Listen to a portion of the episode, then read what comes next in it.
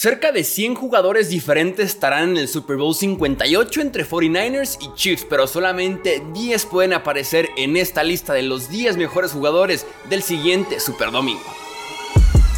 Hablemos de fútbol. Hablemos de fútbol. Noticias, análisis, opinión y debate de la NFL con el estilo de Hablemos de fútbol.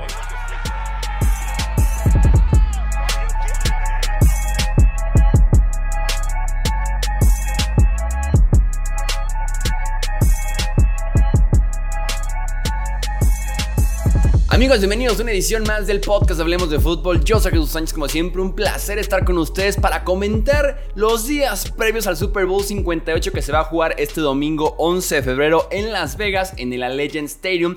Y tenemos que arrancar con nuestra cobertura previa, platicando de quienes considero que son los 10 mejores jugadores de este Super Bowl 58, mezclando a ambos equipos, tomando en cuenta el roster de Kansas City y tomando en cuenta el roster de también San Francisco. Menciones honoríficas, jugadores que por un pelo se quedaron fuera del top 10. El guardia de Kansas City, Joe Thuning. El centro de Kansas City, Creed Humphrey. El linebacker también de los Chiefs, Nick Bolton. El cornerback de los Chiefs, Trent McDuffie. El cornerback, pero de los 49ers, eh, Charvarius Ward. Y el último, el que se quedó de verdad en un debate muy serio que tuve conmigo mismo, que me vine el espejo y dije, ¿quién es mejor jugador? Se queda fuera el wide receiver Divo Samuel de los San Francisco 49ers para darle justamente su lugar al puesto número 10, George Kittle, tight end de San Francisco. Primer equipo All Pro este año, o sea, según la prensa especializada en la NFL, fue el mejor tight end del año en la liga. Llega promediando 16 yardas por recepción a este partido.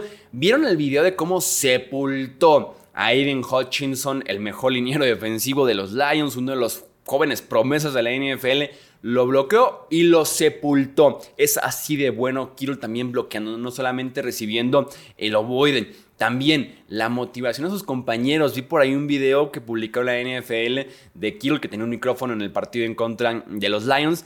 Cuando estaban abajo por 17 puntos en la primera mitad, estaba hablando con sus compañeros del speech que iba a dar cuando ganaran el partido. Sin duda alguna fue parte importantísima en que no cayera el ánimo siendo un líder de este equipo de San Francisco para que pudieran remontar esa desventaja en contra de los Lions. En el puesto número 9, el siguiente en esta lista, el otro tight end del Super Bowl 58, Travis Kelsey. Esta opinión claramente cambia después de los últimos dos partidos. Probablemente si borramos los últimos dos partidos en contra de Buffalo y en contra de Baltimore y los ponemos como en un partido más normal, más promedio según el nivel de Kelsey este año, probablemente hubiera aparecido atrás de Kittle. Pero después de ver cómo en contra de los Bills se mandó 5 recepciones, 75 yardas, 2 touchdowns, y en contra de Ravens 11 recepciones, 116 yardas y un touchdown, tengo que meter justamente a, Kelsey como el mejor tight end de este Super Bowl 58, pero insisto, muy cerca el nivel actual de uno y del otro. Se ha visto letal en zona roja, aparece en tercera oportunidad. Me encanta porque con Kelsey tiene un oportunismo a lo largo de toda su carrera de aparecer en las terceras, en las cuartas, en situaciones de gol por avanzar y también da mucho la confianza que tiene también con el señor Patrick Mahomes, pero sí, Travis Kelsey en el puesto número 9. En el octavo lugar, Chris Jones, el tackle defensivo de Kansas City. Probablemente, si me preguntas esto hace un par de años, hace un par de Super Bowls, Chris Jones aparecería en el top 3, top 4. Esta temporada no tuvo su mejor año y por eso lo ponemos en el lugar número 8. Eh, disputa contractual, no jugó de hecho la semana 1 por este mismo tema. Aún así le alcanzó para tener 10 capturas y media de quarterback, 39 presiones una calificación en Pro Football Focus llegando al quarterback de pass rush de 90.3 del 1 al 100.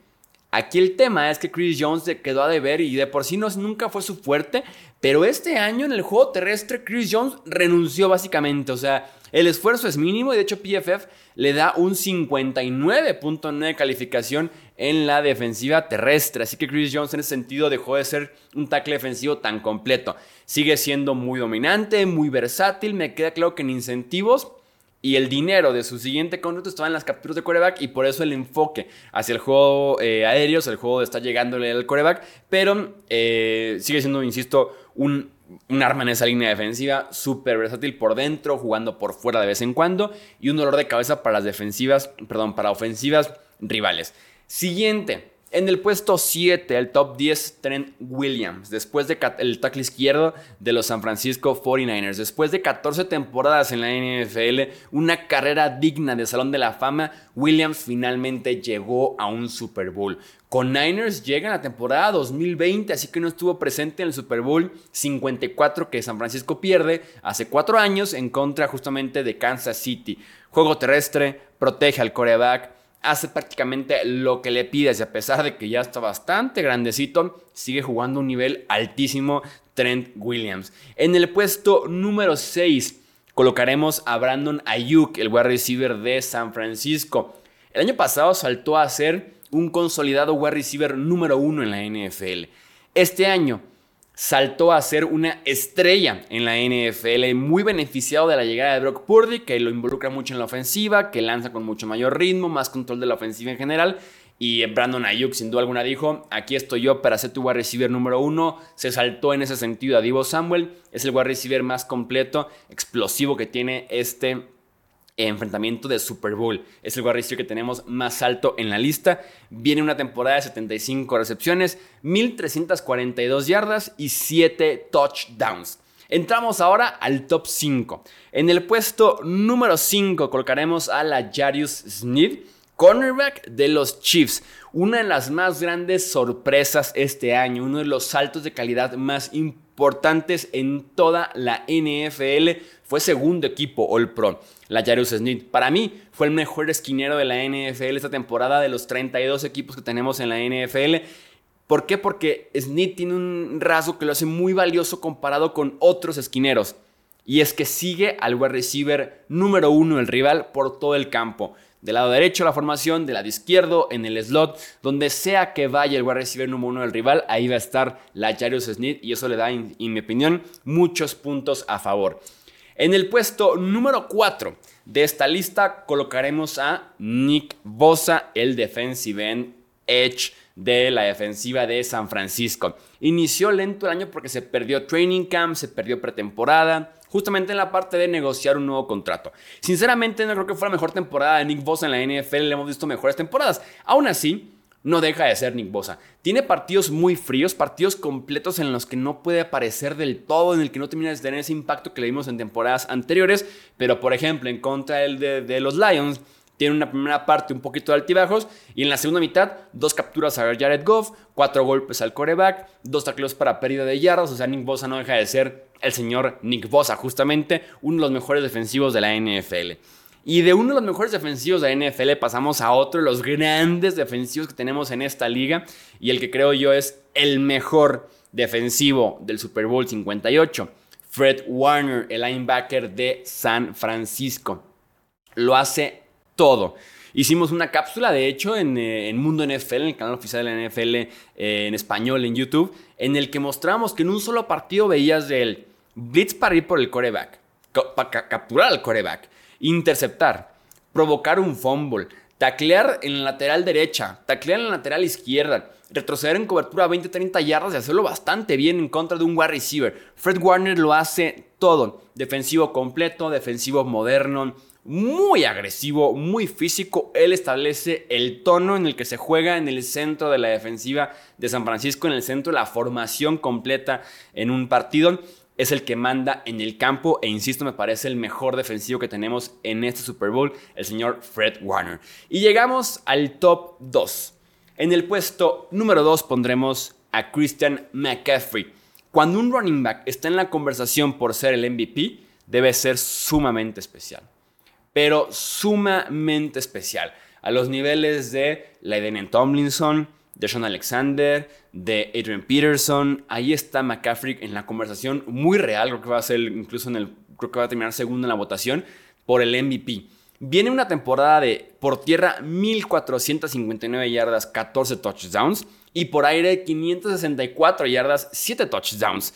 Ha valido cada selección que pagó San Francisco por él en el trade a Carolina y también ha valido cada centavo que han tenido que pagar con ese contrato que tiene. Es el hombre, el que se presenta cada semana en la ofensiva de San Francisco, que tiene demasiadas armas, que está Divo Samuel, Ayuk, George Kittle, McCaffrey es el que se presenta cada domingo. Eh, eh, con él no hay duda de que si, tendrá touchdown, si tendrá más de 100 yardas, McCaffrey lo va a tener.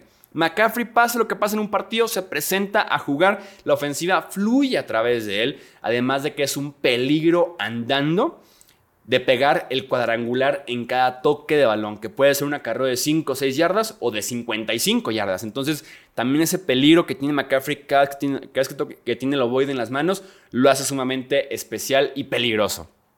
Y pasamos al puesto número 1, al que es el mejor jugador del Super Bowl 58. Creo que no hay debate. Es Patrick Mahomes, quien no solamente es el mejor jugador del Super Bowl 58, es el mejor jugador de la conferencia americana, el mejor jugador de toda la NFL, el mejor jugador de todos los Estados Unidos y también es el mejor jugador de todo el planeta Tierra. No he visto las ligas de otros planetas en el sistema de la galaxia. Mahomes creo que puede competir bastante bien con el que sea que le pongan enfrente. No podemos decir mucho más que no se haya dicho ya de Patrick Mahomes aquí. Quisiera hablar de un aspecto que se menciona poco, que son las piernas de Mahomes, lo que genera en el juego terrestre. Es el coreback que más primeras oportunidades genera con las piernas en tercera oportunidad en la NFL y en esos playoffs ha sido clave. En los playoffs pasados con un solo tobillo fue también clave. Sin ser su mejor año en lo estadístico, dio sus mejores partidos en estos playoffs. Tan solo te fijas en las calificaciones de Pro Football Focus, por ejemplo, en contra de Miami, 93, del 1 al 100. En contra de Buffalo, 95. En contra de Baltimore, 92. Existió una narrativa de que Mahomes no podía ganar fuera de Arrowhead Stadium en un ambiente mucho más hostil, como visitante, eh, salir de casa, hacer el viaje en semana corta o en semana que no tenga semana de descanso como el Super Bowl, por ejemplo. Existía como esa narrativa de lo podrá hacer. Fue a Buffalo, casa del segundo sembrado de la conferencia americana y lo ganó. Fue a Baltimore, final de conferencia en contra del primer sembrado y mejor equipo de la NFL y lo ganó. Mahomes, no hay duda, es el mejor jugador que tenemos este domingo y cualquier otro domingo en el año calendario de la NFL. Comenta tu top 10 de mejores jugadores, o por lo menos tu top 3 de mejores jugadores que tenemos para este Super Bowl 58 entre Kansas City y San Francisco. Y no olvides también suscribirte y seguirnos en nuestras redes sociales. Esto es Hablemos de Fútbol. Yo soy Jesús Sánchez. Hasta la próxima. Gracias por escuchar el podcast de Hablemos de Fútbol. Para más, no olvides seguirnos en redes sociales y visitar hablemosdefutbol.com.